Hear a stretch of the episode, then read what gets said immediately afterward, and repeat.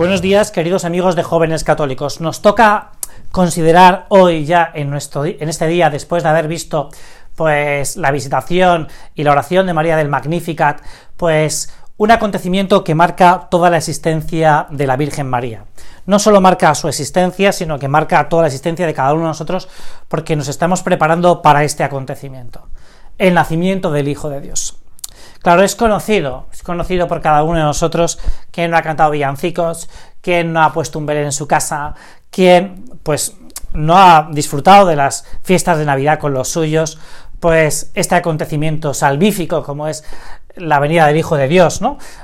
Que nos recuerda que a cada uno de nosotros, los que somos más mayores, pues hasta tenemos momentos muy entrañables, ¿no? Yo recuerdo, pues, cuando iba a casa de mis abuelos, a un pueblo ahí de Extremadura, y cómo pasaba esos días con ellos, y cómo podía disfrutar de, de su cariño, de sus detalles de servicio, de...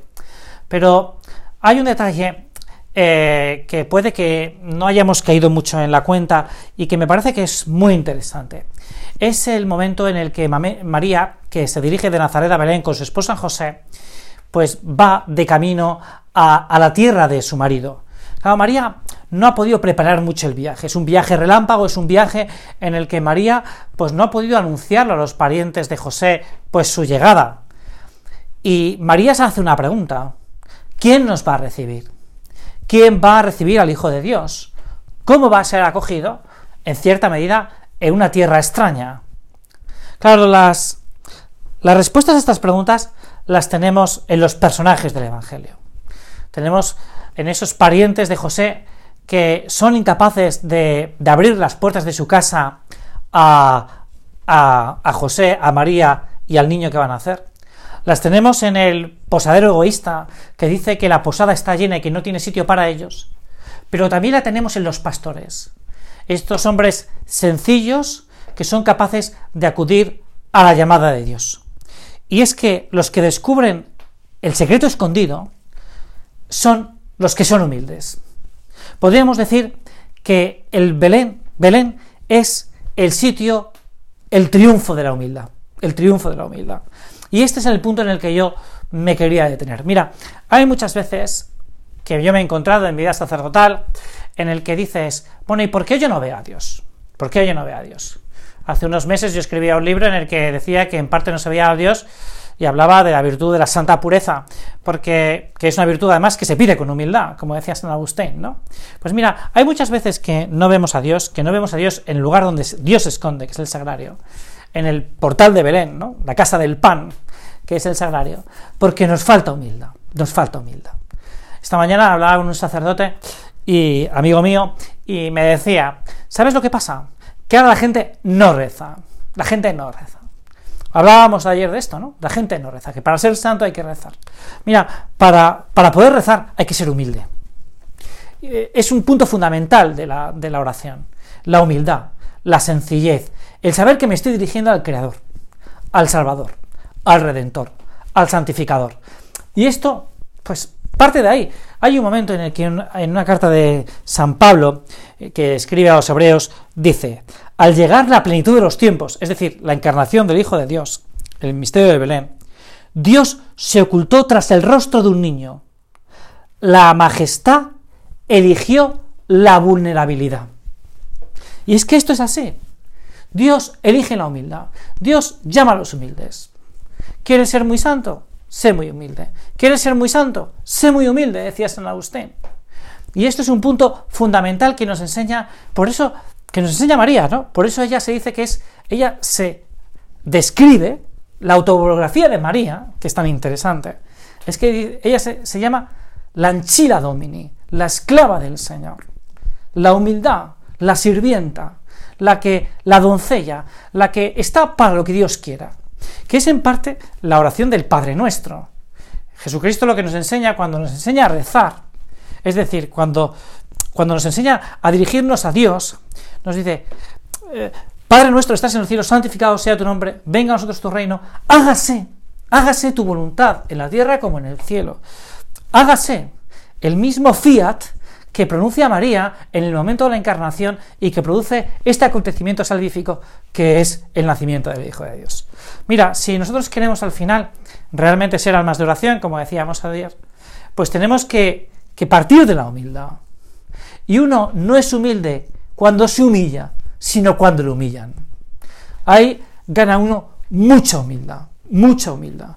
Por eso es tan importante el momento de la encarnación el momento y el momento del nacimiento del Hijo de Dios, porque son dos momentos de humildad, de humildad. En un caso el de María y en otro caso el, de, el del mismo Jesucristo.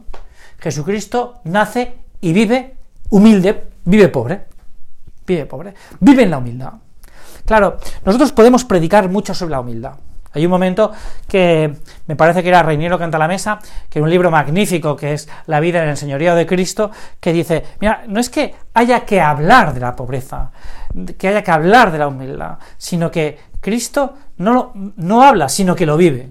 Lo vive. nosotros podemos estar hablando mucho de la humildad, podemos hablar mucho de la pobreza, podemos hablar mucho, como decíamos ayer, de la oración, podemos hablar mucho de la evangelización, pero al final hay que evangelizar hay que ser humilde, hay que vivir humilde, hay que vivir pobre, hay que ser pobre. Y esto realmente cuando el mundo eh, lo que nos invita es a otras cosas, porque lo que invita es al reinado, lo que invita es a la ostentación, lo que invita es a la soberbia, lo que invita es al egoísmo, pues cuesta. Tiene que haber un enfrentamiento, tiene que haber, como hemos aprendido tantas veces y como comprobamos en la vida de tantos, una cierta lucha, una cierta lucha. Mira, es una anécdota que me pasó ayer, pero que, me parece que, que, es gráfica. Estaba hablando ayer con un chaval y ahora en España pues van a haber cuatro días de puente, cuatro días festivos, ¿no? Eh, el día 6, el 7, el 8 por la Inmaculada y el día 9 que cae en domingo. Y entonces hablaba con un chaval y, y, le decía, bueno, entonces tú qué vas a hacer en estos cuatro días de fiesta?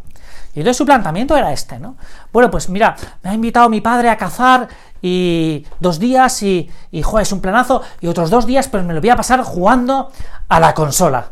Voy a jugar a la PlayStation en un juego que es increíble y tal. Claro, este es el planteamiento vital que, que tenía este chaval, ¿no? Y, y luego hablé con otro chaval y, y le pregunté, bueno, ¿y, ¿y tú por qué ley te mueves? Me decía, yo me muevo por la ley de gusto, por lo que me apetece en estos momentos y ya está, ¿no?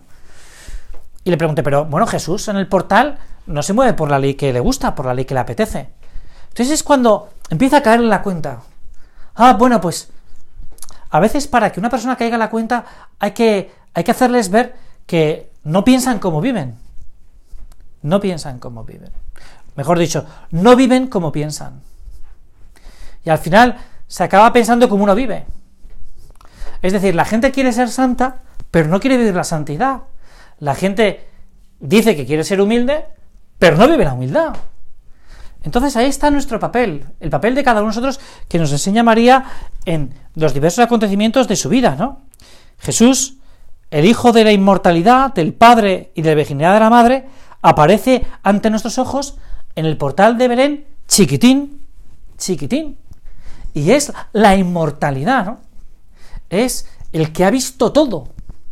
El que ha visto todo y lo ve todo. Y quiere hacer en un portal chiquitín, con unos pañales hechos por las manos de su propia madre, ¿no? Acompañado de soledad, de silencio y, y de unos pobres pastores. Esta es la realidad de Belén. La realidad de Belén no son los villancicos, no son la fiesta, no son pues esa estupenda cena de Nochebuena que a lo mejor tú estás preparando, que vas a disfrutar, sino que la realidad de Belén es la humildad de Jesucristo. La humildad de Jesucristo. Y de eso tenemos que aprender, ¿no? Porque es que si no, tenemos que aprender y tenemos que vivir, ¿eh? Tenemos que aprender y tenemos que vivir. Y porque esto es lo que al final han hecho los santos. Los santos al final lo que se han dado cuenta es que al mirar cara a cara a Dios, al mirar cara a cara a Dios, se han dado cuenta de su pequeñez y de la grandeza de Dios. Eso que decíamos ayer, ¿no? Que en la oración yo me di cuenta de la grandeza de ser hijo de Dios.